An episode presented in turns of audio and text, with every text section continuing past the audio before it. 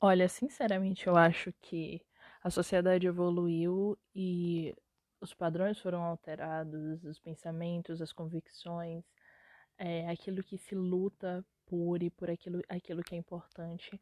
Tudo isso mudou, tudo evoluiu e agora a moda vai ter que correr atrás para tentar acompanhar todas essas mudanças que estão acontecendo na sociedade.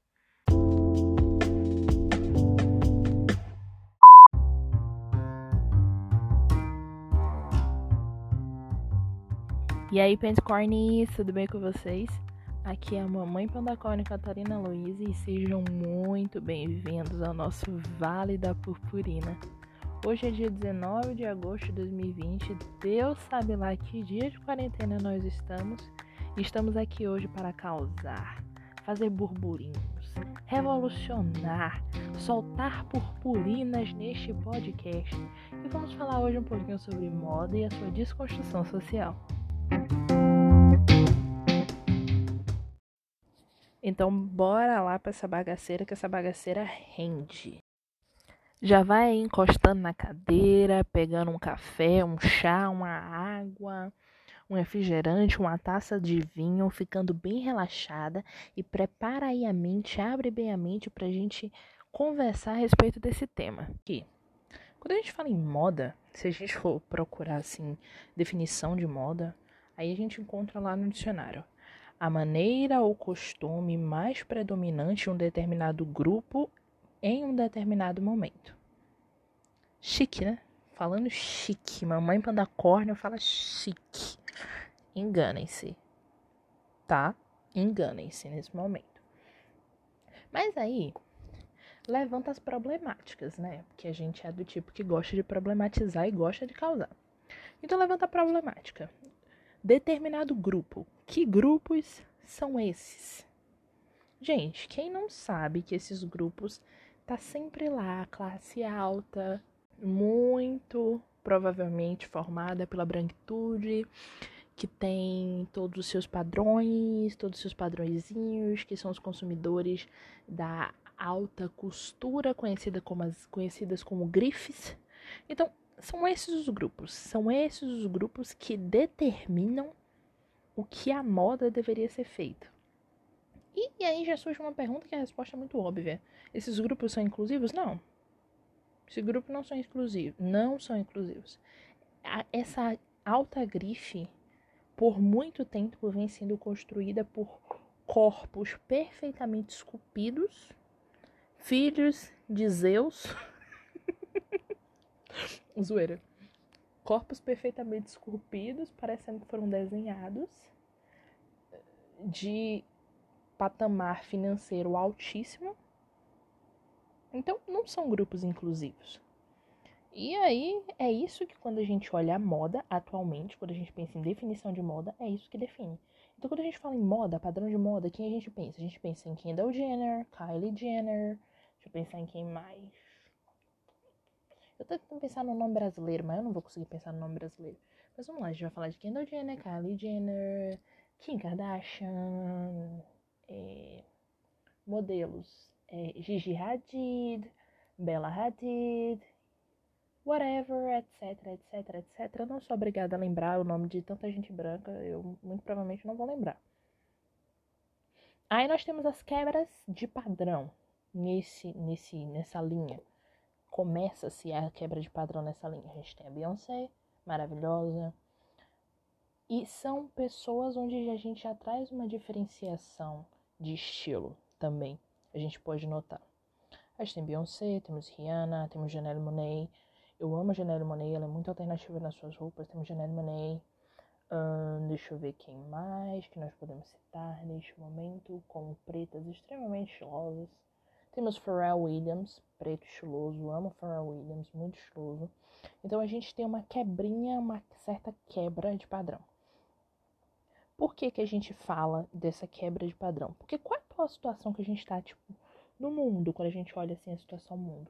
Gente, nós estamos num desenvolvimento social, um desenvolvimento de padrão, um desenvolvimento de personalidade muito, muito, muito, muito avançado porque a moda se define hoje.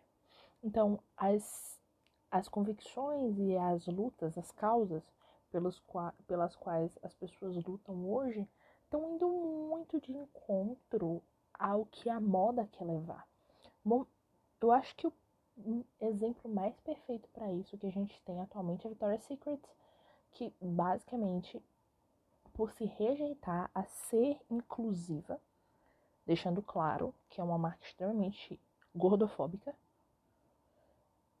por se recusar a ser inclusiva, preferiu cancelar os seus desfiles, que eram tão famosos e tão aclamados, e está basicamente entrando num processo de recessão financeira, porque literalmente ela está começando a ser cancelada. Então, é uma situação em que as marcas, elas, se elas não começarem a colocar gente na frente para mudar de opinião, mudar de ideias, bom, a sua tendência é ser excluída, escanteada, porque a gente, felizmente, a gente está numa situação de que a moda não faz mais as pessoas, e sim as pessoas fazem a moda. Em que sentido? A moda ela tá tendo que se moldar hoje aos padrões, às crenças, a, aos, às causas das pessoas.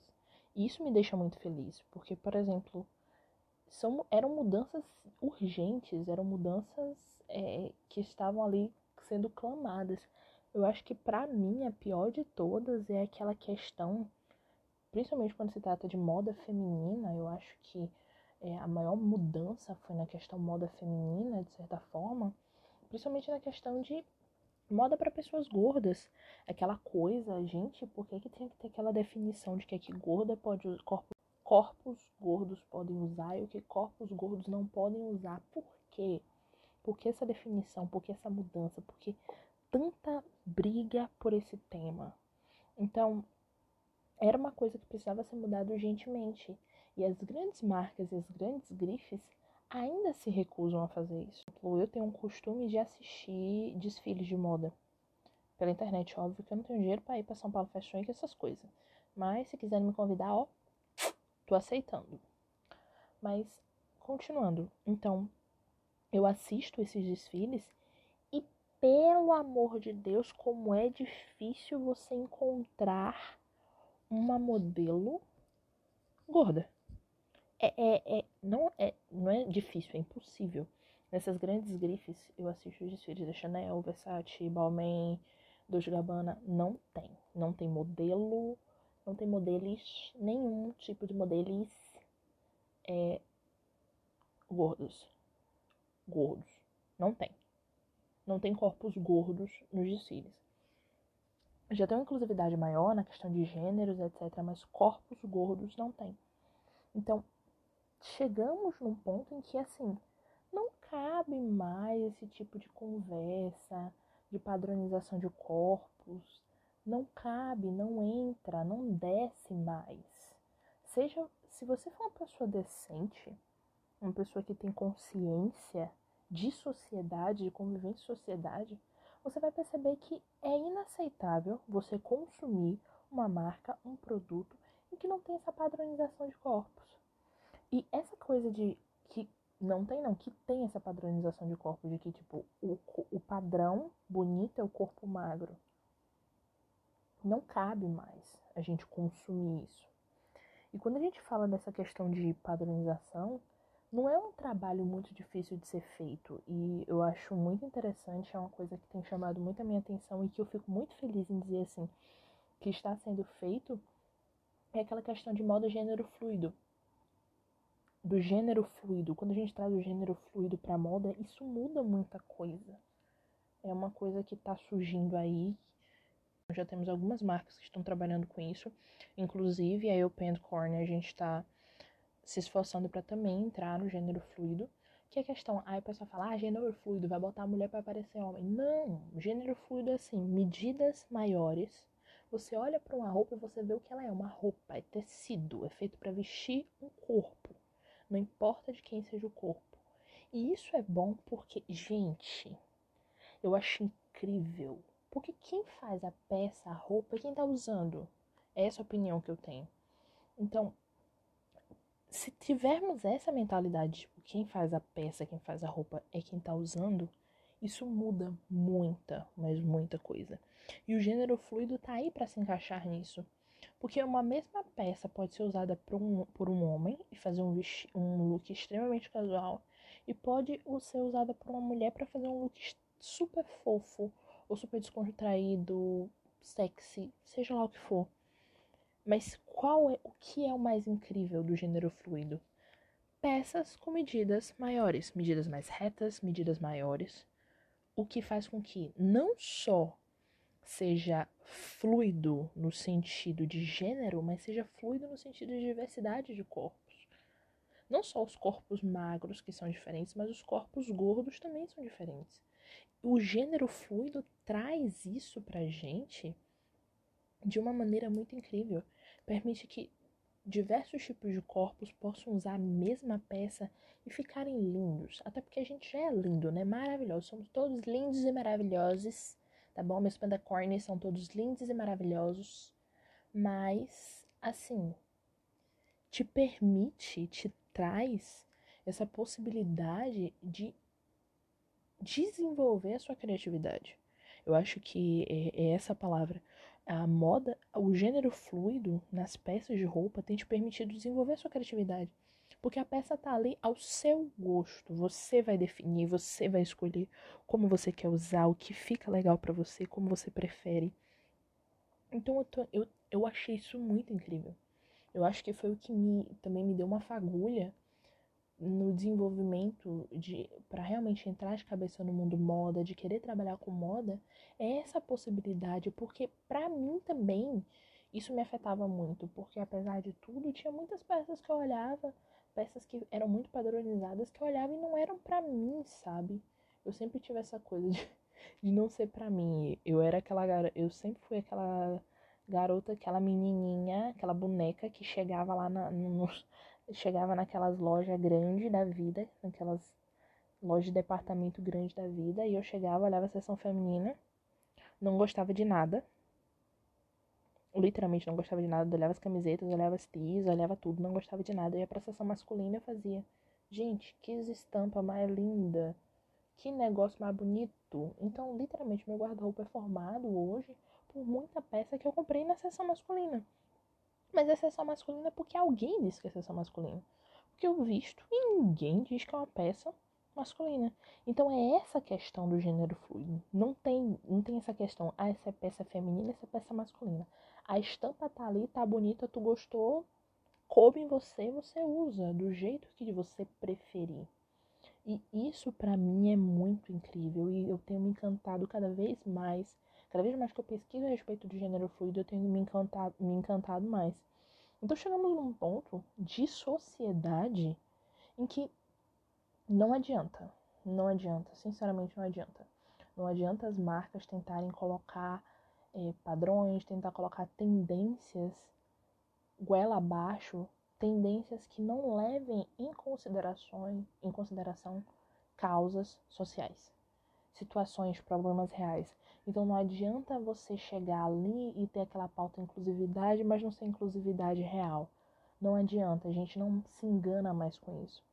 Então a sociedade está evoluindo, graças, né? Chega, já tá bom, já sofremos o suficiente, já tá na hora de alguém dizer assim, opa, vamos, vamos crescer, vamos amadurecer. Então, assim, a gente tá numa situação de sociedade em que é necessário evoluir, todos evoluírem, a sociedade evoluir, e é necessário também que a moda acompanhe isso. Mas a moda está muito atrás. É uma corrida muito grande. Fico feliz que tem muitas marcas, muitas empresas que estão sim já correndo atrás, já estão se esforçando para entrar isso. Infelizmente, e felizmente e infelizmente de certa forma são empresas novas. São pessoas que já vêm com essa mentalidade na cabeça e já vão se, se lançando no mercado assim. As antigas, as que já existem, as que já estão consolidadas, vão ter que correr atrás.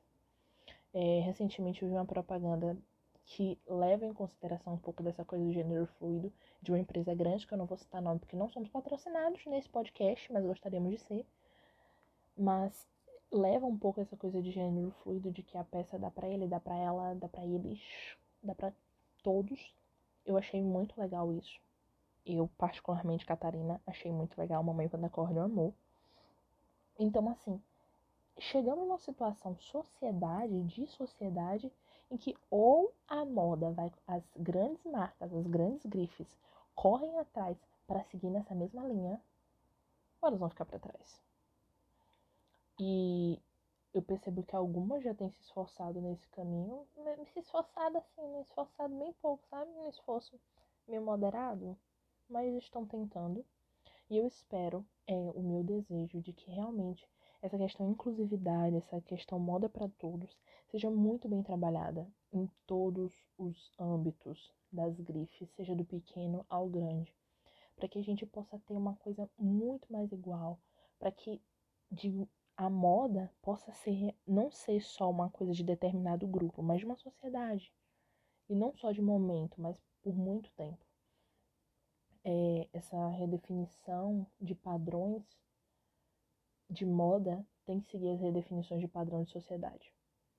E eu acho que isso é uma coisa urgente, uma discussão urgente que deve ser levada. Então tem muita gente aí, a gente já tem muitos é, produtores de criadores de conteúdo aí na internet, no Instagram, no YouTube que já falam muito disso e que eu acho que devem deve se dar mais voz a eles para que a gente possa realmente colocar essa ideia na cabeça e mudar totalmente os nossos padrões, os nossos pensamentos quando se fala no quesito moda, porque a gente ainda está muito numa caixinha que está muito gerida por esses, por esses altos padrões que não vai rolar, não é, não é a nossa realidade, não é a nossa realidade. A gente não tem, eu mesmo não tenho condição de comprar um, um Gucci, Balmain da vida, Versace, não tenho. Não é a minha realidade. Para abrir os olhos de que assim, eu tenho a minha possibilidade Levei muito tempo para abrir meus olhos nessa questão de que eu posso criar minha própria moda, criar o meu estilo e entender que não eu não devo seguir o estilo que as grifes mandam, e sim ela tem que se adaptar a mim e ela tem que lançar aquilo que me permita olhar e fazer assim, não, isso se encaixa no meu estilo, isso eu posso usar. E eu não tenho essa dificuldade de assim, o meu estilo, eu tenho que me fixar uma marca só, a uma grife só, uma loja só para chegar ao meu estilo, aquilo que eu gosto de me vestir. E sim eu olhar e ver variedade em todas as marcas, em todas as grifes. Isso é um desejo meu. E não só meu, eu sei que muita, muitas pessoinhas têm esse mesmo desejo, esse mesmo impulso, essa mesma vontade. E eu espero realmente que a moda se ligue, a, a indústria da moda se ligue que já estamos numa situação em que o, o crescimento o crescimento, a evolução e seguir as pautas sociais não é mais uma, uma opção, é uma necessidade, uma realidade.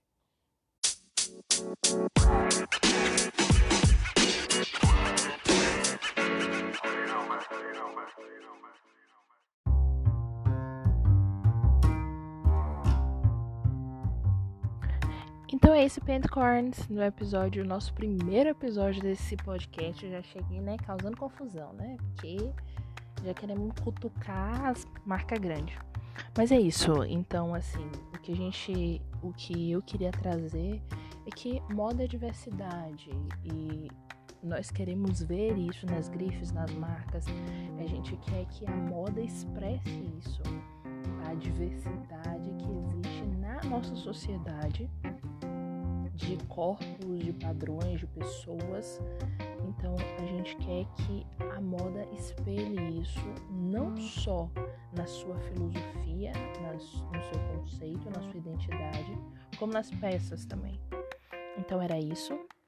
Se mantenham hidratados, se cuidem. Não esqueçam de seguir a gente nas redes sociais, tá bom?